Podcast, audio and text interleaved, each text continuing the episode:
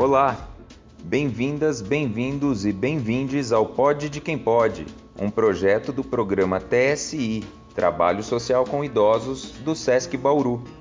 O podcast é resultado do curso online da radionovela ao podcast, que aconteceu entre os meses de fevereiro e março de 2022 e contou com a participação de idosas e idosos frequentadores do TSI nas diversas unidades SESC do estado de São Paulo. O curso foi mediado por Silvia Morello, Nathalie Della Ruz e Ana Carolina de Oliveira e coordenado pela equipe responsável pelo TSI no SESC Bauru. O tema central escolhido pelo grupo e que será abordado durante os três episódios do podcast, em formato de revista de variedades, é o etarismo. As idosas e idosos foram responsáveis pela redação, escolha de trilha sonora e gravação de todos os quadros, em uma experiência de trocas, aprendizagem e protagonismo, que agora temos a alegria de apresentar. Tenham uma ótima experiência. Para quem pode e sabe que pode, pode de quem pode.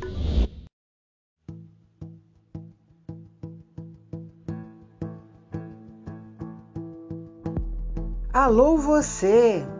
Esse podcast é o resultado de uma experiência de 17 amigos, todos com mais de 60 anos, que se reuniram online sob o patrocínio do SESC Bauru para se conhecerem, conhecer as vantagens e as possibilidades dos podcasts e partiram para a criação do Pod de Quem Pode, que agora, com muito orgulho e alegria, apresentamos.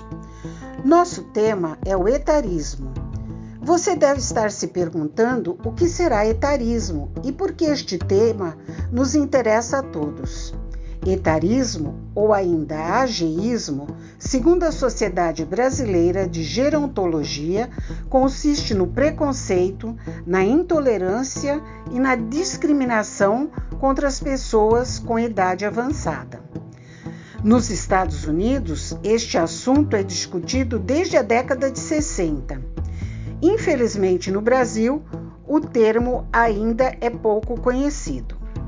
Ao final de nossas apresentações, você vai saber muito sobre este nome diferente, que é meio moderno como definição, mas que infelizmente ocorre com muita frequência e já acontece há muito tempo.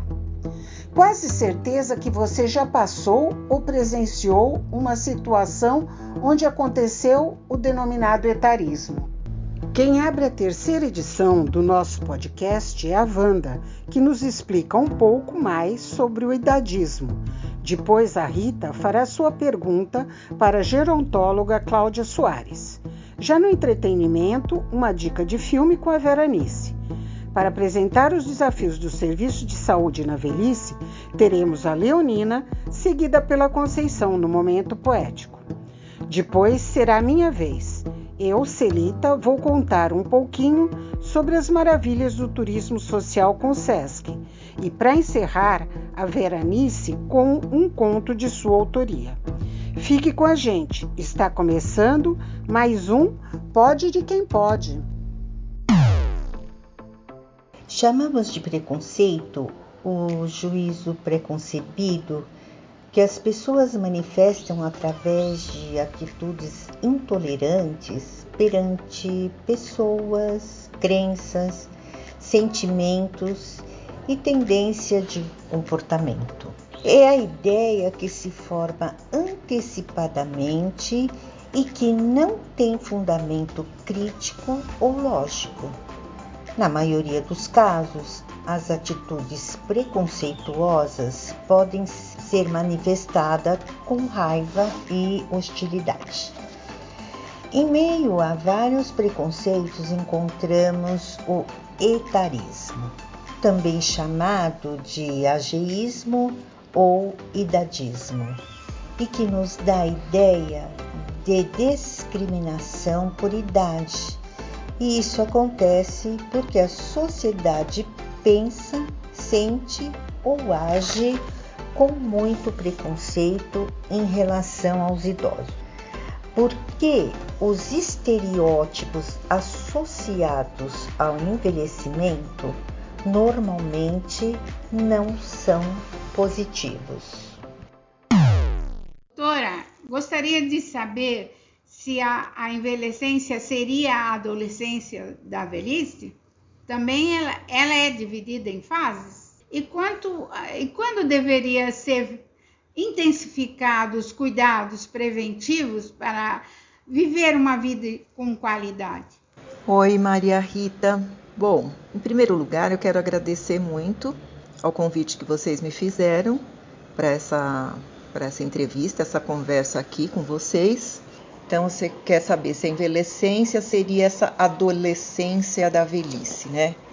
Então, vamos entender né, o que esse termo quer dizer. Ele é um termo criado por um sociólogo, o Emanuel Berlink.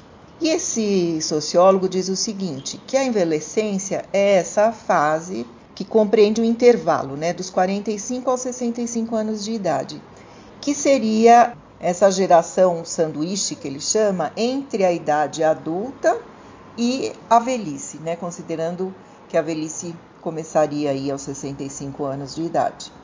Então, é, por que, que se fala que é algo semelhante à adolescência?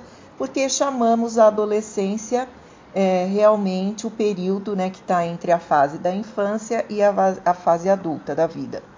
Eu, Maria Rita, eu não gosto muito desse termo envelhecência, eu não uso, é, eu penso na vida, na verdade, como esse contínuo, mas você me pergunta se ela também, né, envelhecência, é dividida em fases. Eu acredito que não é dividido em fases. O que ele está dividindo em fases é esse tempo do amadurecimento, esse tempo né, uh, chamado velhice, que depois da fase adulta, que normalmente a gente considera a partir de 60 ou 65 anos, dependendo do país. Como esse tempo da velhice ele está ficando cada vez mais longo, existem essas divisões. Então, envelhecência, terceira idade, porque também se fala que a terceira idade seria esse período aí que o sociólogo diz de 45 a 65 anos. Daí que entraria depois a velhice. Aí a gente tem quarta idade, tem os idosos muito idosos, né? Essa quarta idade seriam os idosos muito idosos. Então, conforme a gente vai ganhando longevidade, as pessoas começam a fazer divisões para melhor tentar encaixar as pessoas e qualificando né, essa vida, é, fazendo a distinção entre as dificuldades, né, as perdas que vão acontecendo. Então, eu acredito que isso serve mais para um, um controle da vida do que propriamente algo que vai fazer a diferença, né? No que diz respeito à potência da vida neste momento da velhice, tá? E aí você me pergunta também quando que devemos intensificar os cuidados preventivos para viver a velhice com qualidade. Bom, eu acho que cuidado a gente tem que ter sempre. Eu acho que se a gente parte desse princípio que eu te falei, né? Eu que me interessa esse contínuo da vida.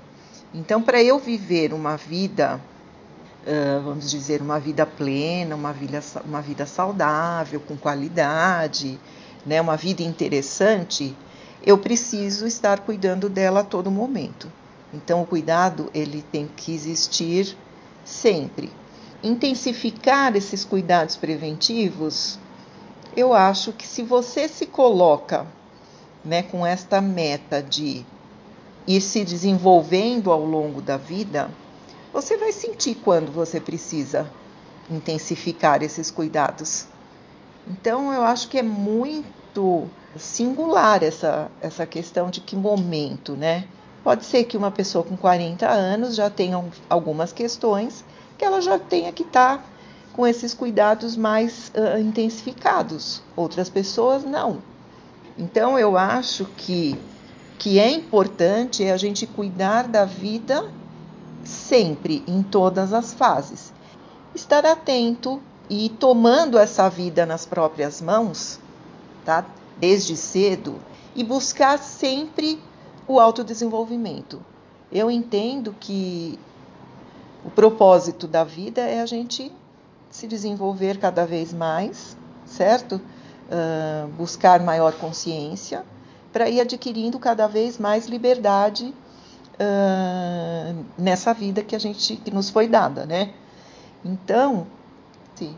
Então, quanto mais eu me conheço, mais eu vou me cuidar melhor. E se eu estou, se eu me conheço, eu me cuido melhor, eu estou prevenindo questões para o futuro que eu tenho aí pela frente, tá? Então, essa é a minha visão em relação a essas questões que você me colocou.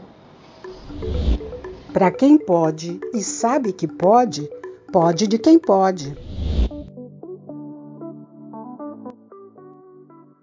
Dica de filme: Na Vilela, série coreana da Netflix, onde nos mostra o balé unindo dois homens de idades e realidades diferentes, nos dando o exemplo de determinação e onde o amor vence os obstáculos. Imperdível. Você pode, eu posso, nós podemos? Pode de quem pode. Venha.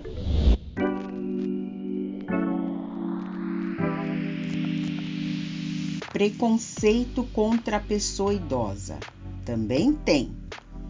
Oi, prima. Lembra que um dia a Bisa estava voltando de ônibus de Jundiaí com a sua mãe e ela esperou a parada no ponto para se levantar e descer e o motorista reclamou e chamou a Bisa de velha? A tia descia no próximo ponto, ouviu tudo e falou para o motorista que aquela velha que ele havia desrespeitado era a mãe dela. Ficamos todos tão indignados com o fato, mas na época pouco podia ser feito. No máximo, reclamar na empresa da intolerância desse motorista. Sinal de preconceito, né? Estou lendo sobre idadismo. Você já ouviu falar? Preconceito de idade que às vezes se junta com outras formas, não distingue um indivíduo idoso do outro e por isso é universal. Penaliza todos, troca acolhimento por rejeição. Vou passar os links para você e continuar minha pesquisa.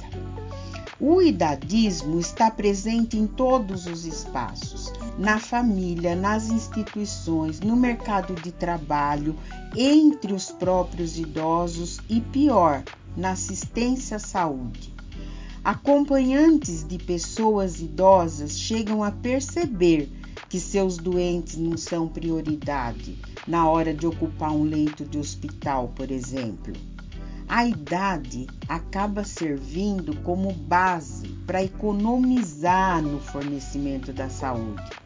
Em 2020, ano da pandemia de Covid, 85% de 149 estudos confirmaram que a idade determinou quem receberia determinados procedimentos médicos. Além da ansiedade que o problema de saúde provoca, ainda tem a discriminação por conta da idade para lidar, mesmo para os que têm planos privados de assistência à saúde. Eu já pagava o convênio há 19 anos quando meu pai teve que ser transferido de hospital porque onde ele estava internado o atendimento foi suspenso nada foi capaz de evitar a transferência. A idade avançada, muito menos. O quanto a mudança de equipe médica afetou o tratamento? Fica a dúvida para a família. É desumano. E você já teve que enfrentar algum gesto de discriminação, de criação de barreiras para as chamadas minorias, de desigualdade de tratamento, a nova expectativa de vida, já que nós vamos viver muito mais tempo, exige atitude da sociedade providência da gestão pública e colaboração da pessoa idosa, no sentido de ocupar o espaço que fez por merecer ao longo da vida. Pode ser que eu possa, nós pudemos. Confira no Pode de Quem Pode.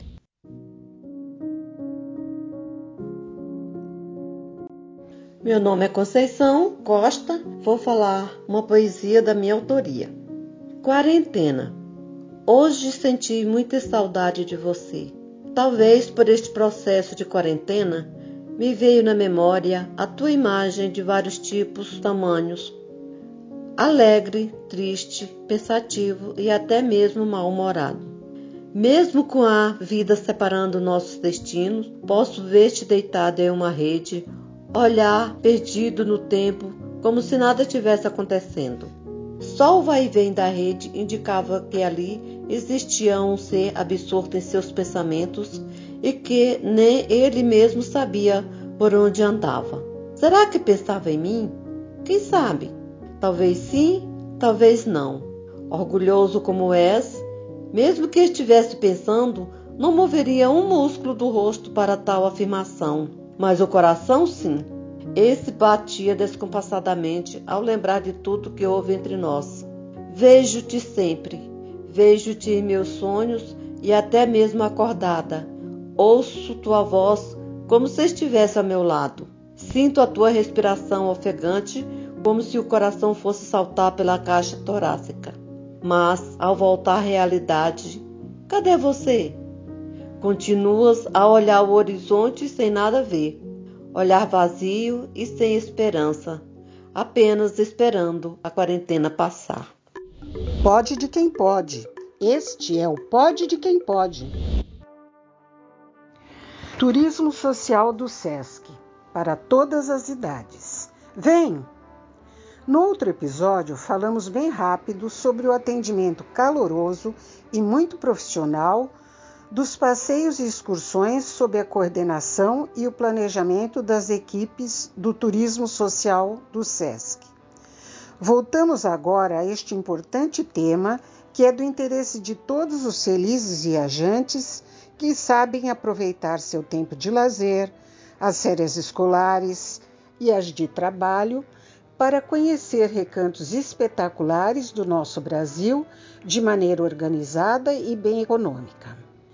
Qualquer viagem, até os passeios na nossa própria cidade, exigem um plano minucioso, um estudo do roteiro, o conhecimento prévio das localidades visitadas e a competente adequação ao público a que se destina. O turismo social do SESC propicia a seus passageiros conhecer os aspectos históricos, geográficos, culturais de cada atrativo a ser visitado e principalmente a integração do grupo aos moradores locais, que então têm a preciosa oportunidade de expor seus aspectos peculiares, seu artesanato e suas personalidades de destaque.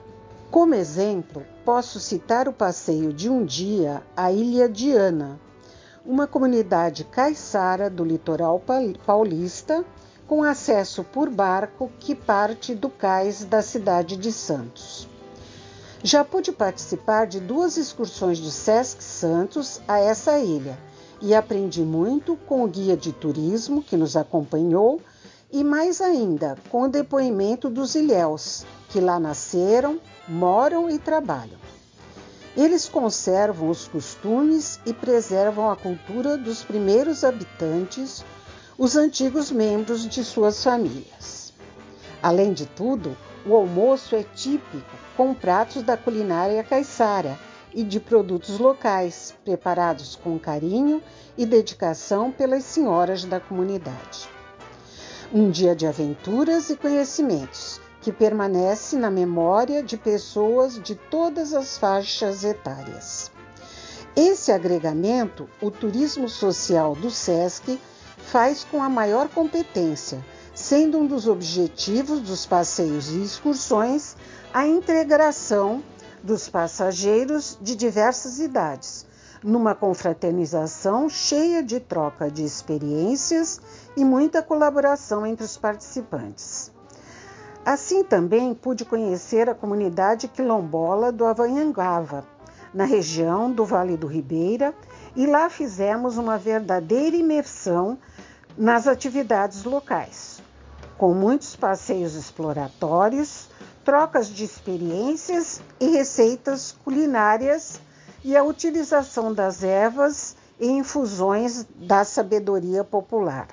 Ah, todas as noites moda de viola e contação de causos pelos tocadores da região. Todas as excursões são organizadas pelo Departamento de Turismo Social das diferentes unidades do SESC. E além das excelentes acomodações na hospedagem, são organizados passeios pelas cidades próximas, com destaque às atividades culturais, da história e da curiosidade de cada município. Muitas vezes, tais excursões são disponibilizadas também às pessoas não credenciadas pelo SESC, ou seja, a não comerciários ou seus dependentes. Quando há muita procura, as vagas são sorteadas, favorecendo a todos os interessados em usufruir de uma viagem com ótimo custo-benefício e completa segurança. Então, Vamos preparar as malas, sonhar com o próximo destino de lazer, porque as atividades do turismo social do SESC logo vão acontecer. Vamos nessa? Chega mais no Pode de Quem Pode. Vem!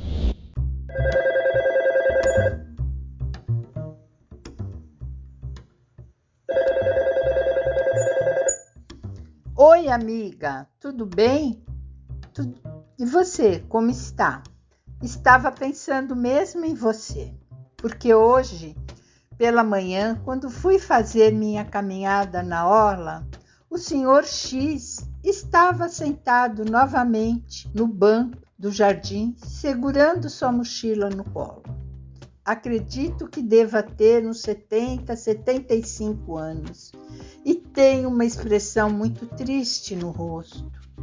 Sim, amiga, toda vez que vou caminhar pela manhã, ele está lá, sentado e segurando sua mochila. Mas quando vou à tarde, ele não está. Acredito que deva dormir em albergue noturno, porque está limpo e troca de roupa. Mas não deve ter família, não. Ah, só que hoje pela manhã vi uma cena muito triste uns jovens que saíram da escola do outro lado da avenida começaram a cercar o banco do senhor X, rindo e fazendo bullying com ele. Um tentava pegar a sua mochila para colocar no colo do garoto sentado no banco em frente, imitando-o sem o menor respeito. Sim, amiga, isto é idadismo. Mas estes jovens parece que não têm pais, avós e pior, esquece que também vão envelhecer. Verdade, a discriminação sempre existiu, mas nos dias de hoje está mais comum porque as pessoas estão vivendo mais. É muito triste. Tchau, minha amiga. Até amanhã. Querer é poder? No Pode de Quem Pode você vai descobrir que pode.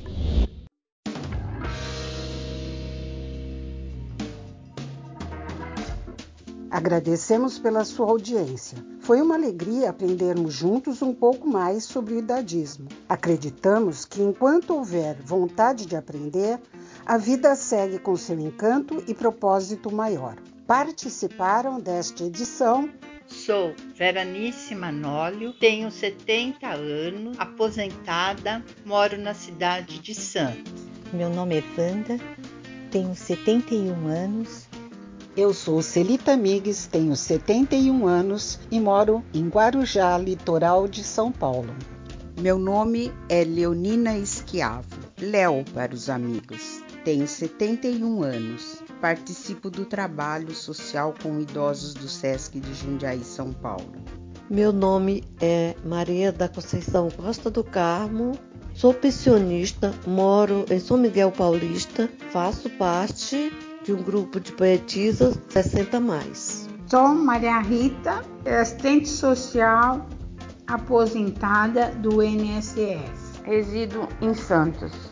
Agradecemos também aos seguintes amigos usuários do TSI dos SESCs pela convivência e a troca de experiências. Ana Maria Nogueira Bastos Mussara, de Sorocaba, e Usa Maria de Oliveira Felipe, da cidade de Santos. Maria Eugênia da Rocha Cruz, de Mogi das Cruzes, e da Rosa Maria Raminelli de Souza e da Sônia Maria Ferreira, de São Paulo, capital. Agradecemos também pela presença insubstituível do DJ Betão de São Paulo, que nos ajudou com as trilhas e os efeitos sonoros. Para a realização deste trabalho, contamos com o apoio do SESC Bauru em especial Fernando Mendonça e Cibele Mion, na coordenação da oficina Silvia Morello, na dramaturgia Ana Carolina de Oliveira e na produção executiva Nathalie Delarose. Muito obrigada e até a próxima edição do nosso Pode de Quem Pode.